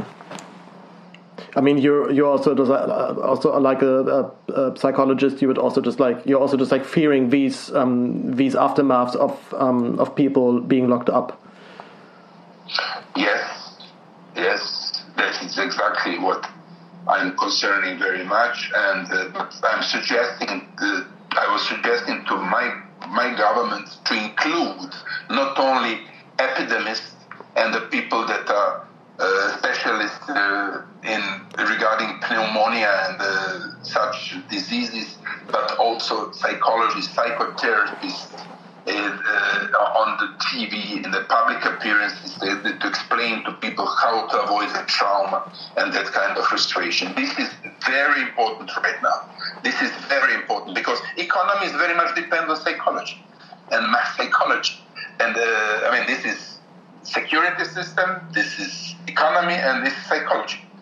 We are mm. in, with living in this triangle, and politics is about how to handle uh, problems that are coming from that triangle and how to create sustainable uh, atmosphere within society. We, we are under, under huge and big attack uh, which is uh, which is very specific. What is what is also concerning me right now this is about data. Something is very strange regarding coronavirus.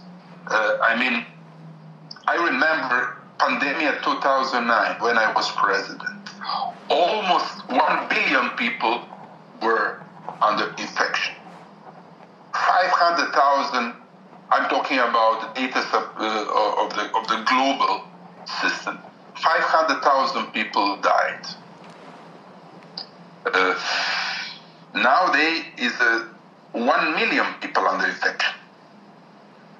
Uh, the, the figures are very different, but atmosphere, social atmosphere in 2009 was, from my point of view, I mean, not under such pressure like nowadays. Mm. Okay, the problem is because we don't have uh, vaccines for corona in that time we had the vaccines.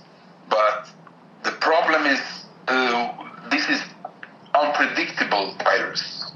We don't know about mutation enough. We don't know how people are going to react, and, uh, and every single country is very different regarding final outcome of impact of that virus. But uh, something is very strange. The figures were much bigger during the pandemic in 2009 and the, uh, in comparison with nowadays, but the reaction nowadays is much stronger than in that time. This is something which is creating big confusion mm. uh, today. Okay. Mm. So just so just like uh, when you're talking about um, your time of your uh, presidency, um, the, the actually there, there there should have been elections um, in the end of April. Now the government is moving what was moving these elections uh, to, to, to in, into the future. Um, your party and also just like other parties are boycotting these um, these elections. Can you just like explain me why you're you're um, boycotting these elections and um, yeah? So what's what's what's the main reason for that? That was our decision before Corona crisis. Mm. And uh, the reason for that was that because we didn't have normal conditions for campaigning and political debate within Serbia in the past eight years. Situation is uh, every year tougher and tougher for opposition parties and opposition leaders and that was almost unanimous decision of all opposition parties to boycott these elections. This is very controversial decision because if you're boycotting elections, you're not going to have your representatives in the parliament. After that, you are going to be even even more difficult situation than before elections. But that was only way how to appeal not only on Serbian uh, people, but also on some international circles that something is very wrong in Serbia regarding democracy, freedom of media, and freedom of political debate. Uh, now they, uh, when the crisis with the corona started, this is even more clear. This is even more clear.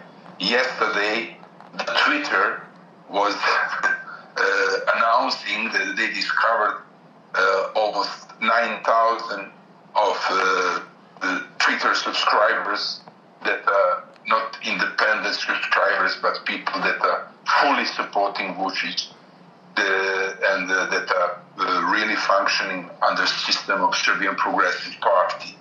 Uh, this is army of uh, the people that are working on Twitter by supporting Vucic uh, without uh, any real debate, without taking into the consideration any argument against their arguments. They are simply following instructions that are coming from his political parties. Almost all media in Serbia are under control of regime of Vucic. Almost all media in Serbia, with the exception of very few media. Uh, there is no free space for normal debate uh, about economic situation, political situation, and finally, the parliament is something uh, that I cannot describe perfectly because I mean this is a very unique case. Uh, the parliament is uh, usually blocked by majority. Uh, they are taking time for discussion without allowing opposition to discuss every single issue within parliament because they are discussing extremely long. They debate, uh, I mean, the members of the parliament that are coming from the ruling parties are monopolizing time for discussion, and parliament is a not a political institution in which we can discuss uh, normal political issues. And there is no, there is no anymore uh, normal condition for politics and for democracy in Serbia. And the only way was to boycott elections. But even now, we have to take into consideration uh, whether that decision is good or not because we are living in dif- different circumstances after corona crisis, after corona uh, pan- uh, pandemic with the corona. And this is why I'm suggesting to other opposition leaders to think together uh, about about further steps after after uh, this pandemic uh, and the impacts of this pandemic in Serbia. Hmm.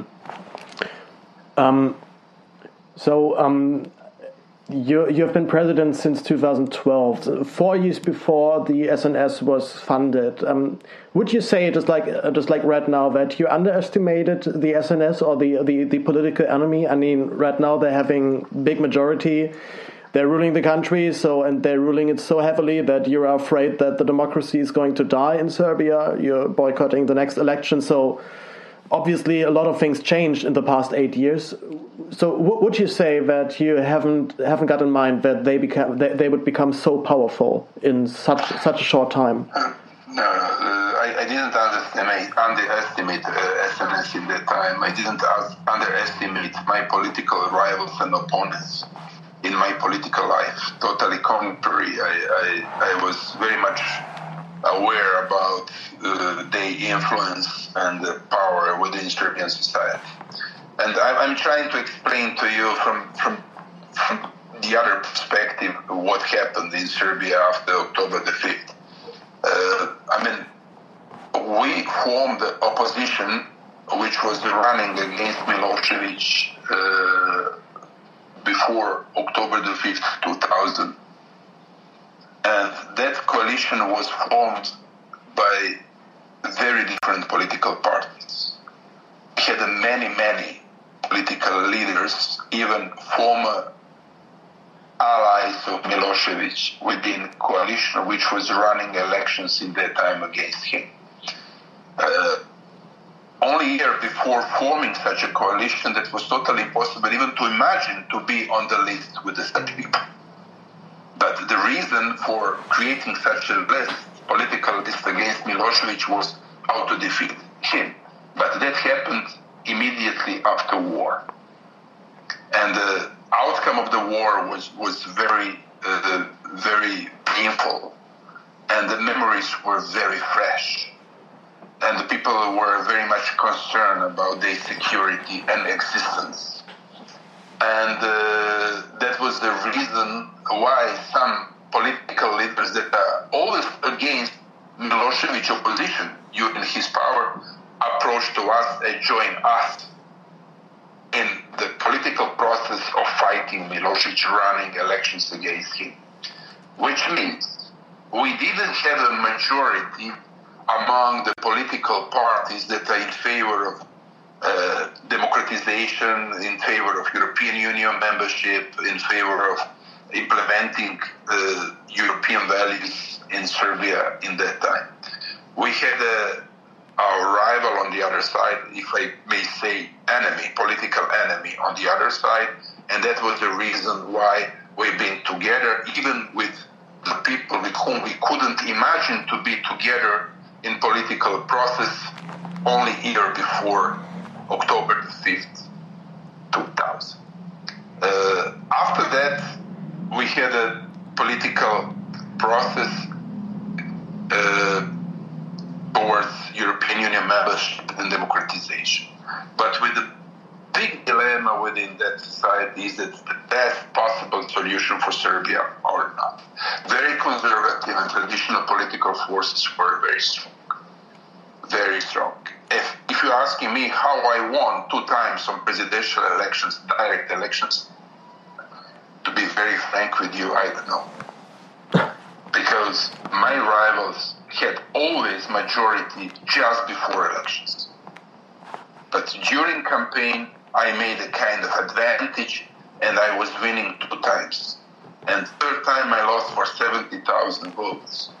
But uh, just in, in between elections, they had more votes than me, we. They had more support than we. And this is reality of Serbian society. And uh, I didn't underestimate Serbian Progressive Party. And uh, uh, even though they said we are in favor of European Union membership right now, uh, after being nationalists, after belong, be, after being members of totally nationalistic party uh, with the Vojislav Šešelj as a leader of that party, uh, I, I perfectly understood they are able to defeat me even as a member of Serbian Radical Party or Progressive Party, uh, because it was very, very tough and very difficult to create that kind, that kind of victories uh, uh, in, in, the past. And uh, I, I, was very much aware that my uh, my uh, victory on elections in 2012 is quite really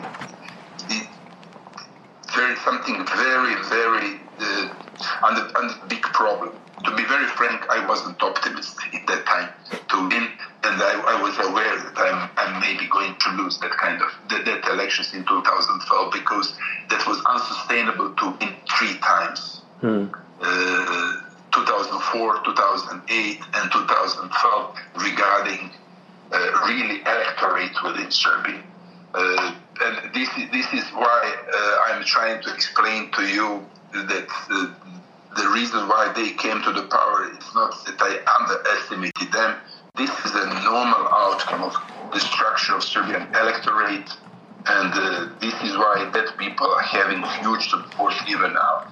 Everyone who is everyone has to ask himself why Vucic is getting such big and massive support right now those people who were supporters of Serbian Radical Party or Milosevic Party in the past, and he's counting on them uh, today. This is why I'm suggesting to opposition to, to, to think carefully what to do in the future, uh, whether to form a new coalition, pro-European coalition, uh, uh can be one direction, and second direction can be nationalistic opposition, which is against Vucic.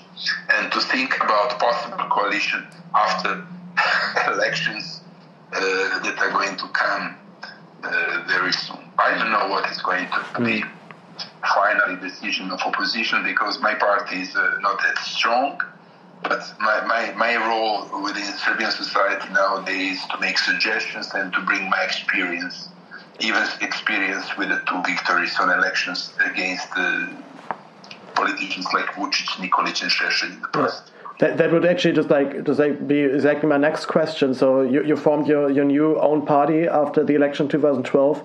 Do you think it's going to be easier to become to, to get a majority again against Vucic and his NSS? I don't know if it's going to be easier or not, but uh, I'm, I'm, thinking carefully what to do right now, and I'm I'm very much focused on helping opposition to opposition to be stronger and to find a very efficient uh, uh, way of campaign against Vucic because we are facing a real problem. Vucic is as skillful as a, Vucic is a Machiavellist. Vucic is a, a man who is going to use uh, every tools uh, uh, that are available for him. But uh, I have to say, all tools are available for him in the current situation, and this is why we have to be very flexible and very, very careful and to think together what to do. I would like to find a, a solution for campaigning and to form a very efficient uh, political coalitions before elections. This is my idea. I hope that other opposition leaders are going to listen what I'm saying. I, they don't have to follow my agenda, but I'm asking them to take this into the consideration. Only to take this into the consideration.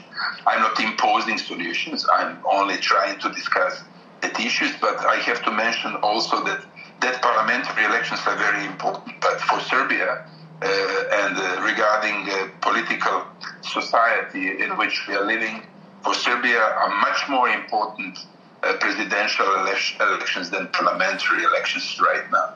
And this is why we have to be for on presidential elections that are going, going to come in 2022. Mm. This is very important. We have to find a candidate who can run against Vucic and who can win him. I would like to help that candidate very much. So um, my, my last question from, from my point, um, it's it's eight years ago that you've been president, so there was quite a lot of time to think about it. And um, what would you say right now was the best decision you made as a president for Serbia? Sorry, I didn't hear well. Um, what what would you say right now? What was the best decision you made as being president in Serbia? Uh, the best decision. You can. The best decision. You can you can you can guess what what uh, what the next question is going to be. no, no, no. I, the, the, best decision I made uh, was uh, I kept Serbia on European track.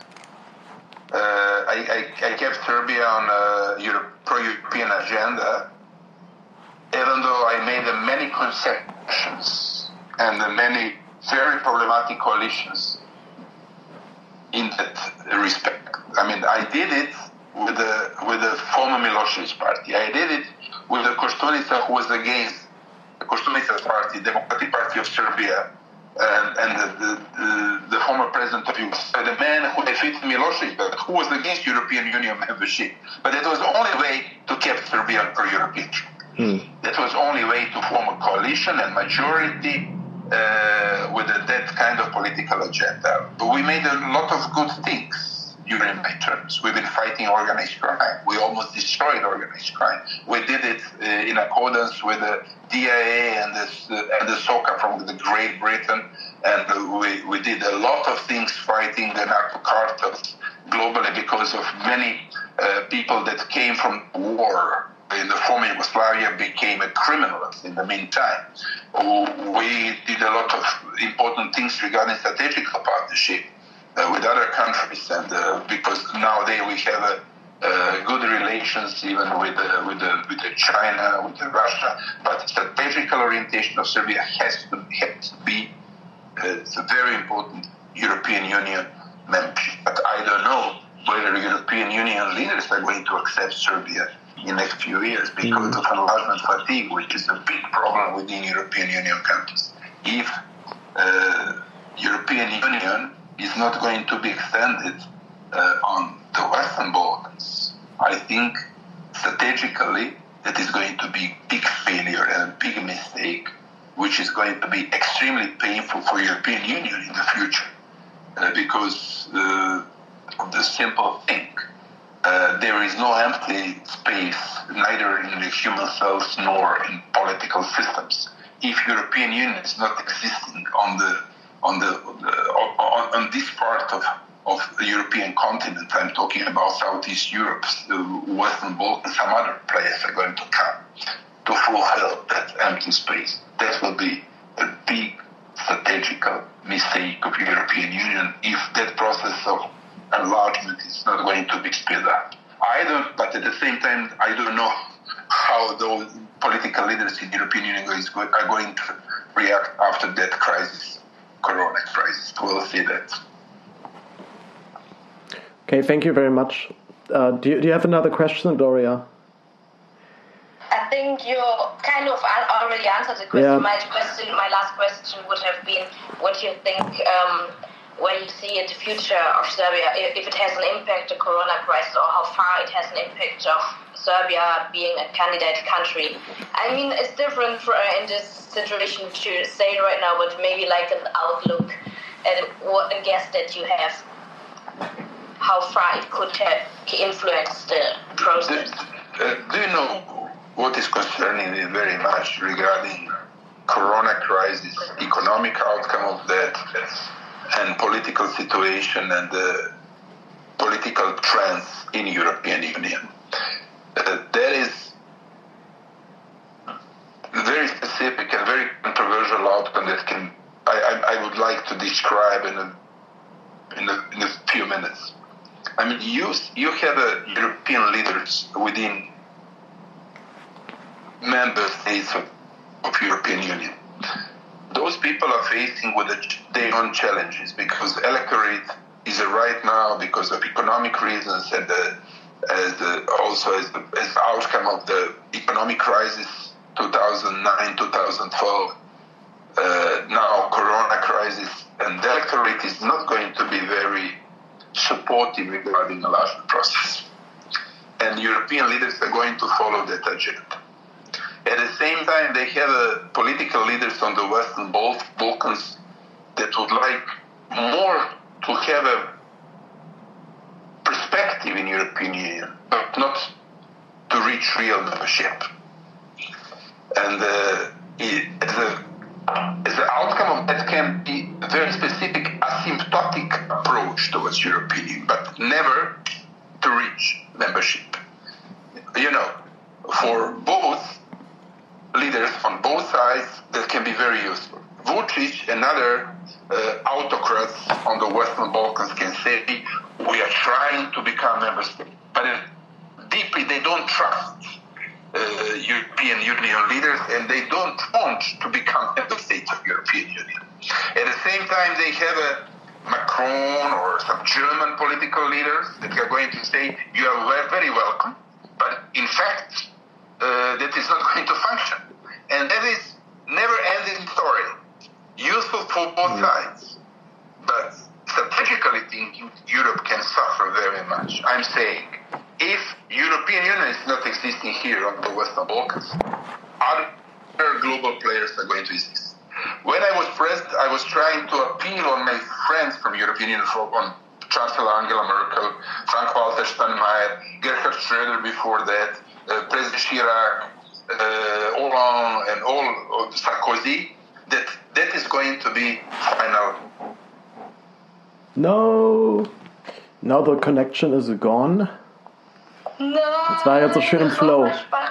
Hm, vielleicht, vielleicht hat sich Vucic irgendwie ins Gespräch eingehackt. Welcome back. Thank you. Yeah, sorry, the, the connection was, was time out. Um, Did you hear my last uh, sentence? Yeah, I, I, didn't hear your last sentence. No, and I, I don't know what, was very interesting. Uh, you know. said this is like helpful for both sides, and then you said that you spoke about like if uh, European Union wants to be a global player, they need to focus on the Balkan countries as well. And you said about your meetings with Angela Merkel and Sarkozy and so on. And I think there was just one last. Okay, and in, in, in, that time, in that time, uh, I mean to understand, they, they blocked us because of Kosovo issue and the cooperation with the Hague Tribunal. And when we delivered on the Hague Tribunal, they blocked us because of Kosovo issue, and uh, they allow they were allowing us to make further steps if we are going to be more flexible on Kosovo. But we had a red lines. As every normal politicians, we have also red lines, and uh, but I was appealing on on them that if Serbia is going to be blocked whole region is going to be blocked. If whole region is going to be blocked regarding membership of European Union, some other players are going to come. And I said this is not because of me. This is because of normal outcome. Uh, and there is no empty space, as I said, neither in human cells nor in, in, in politics. In that time, they were afraid about Russia and Turkey. Things are changing. Now they China is more present in the region than Turkey and Russia. Things are changing, and this is why I'm saying if European Union would like would like to be global uh, leader, uh, Europe has to solve its own problem and to define the borders and to define strategical relations.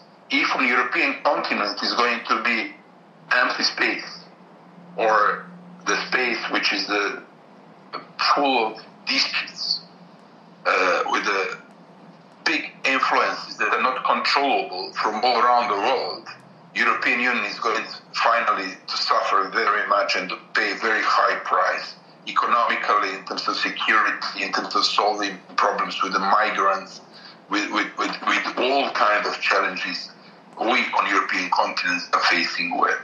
I hope, I hope that the, different philosophy, new philosophy, which is taking into consideration seriously of the such issues, is going to be implemented in, in the future.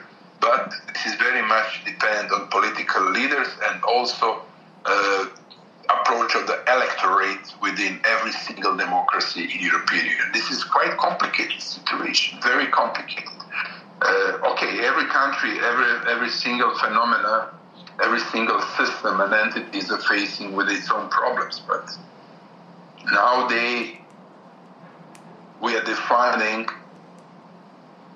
which kind of global players are going to be main political force in 10 and 20 years. That was always United States, Russia. Right now is a crystal clear China as a player, maybe India. But the question is whether European Union is going to be such global player. I hope, I hope that European Union is going to be inevitable global player. Inevitable because of values, because of democracy, because of system we believe in.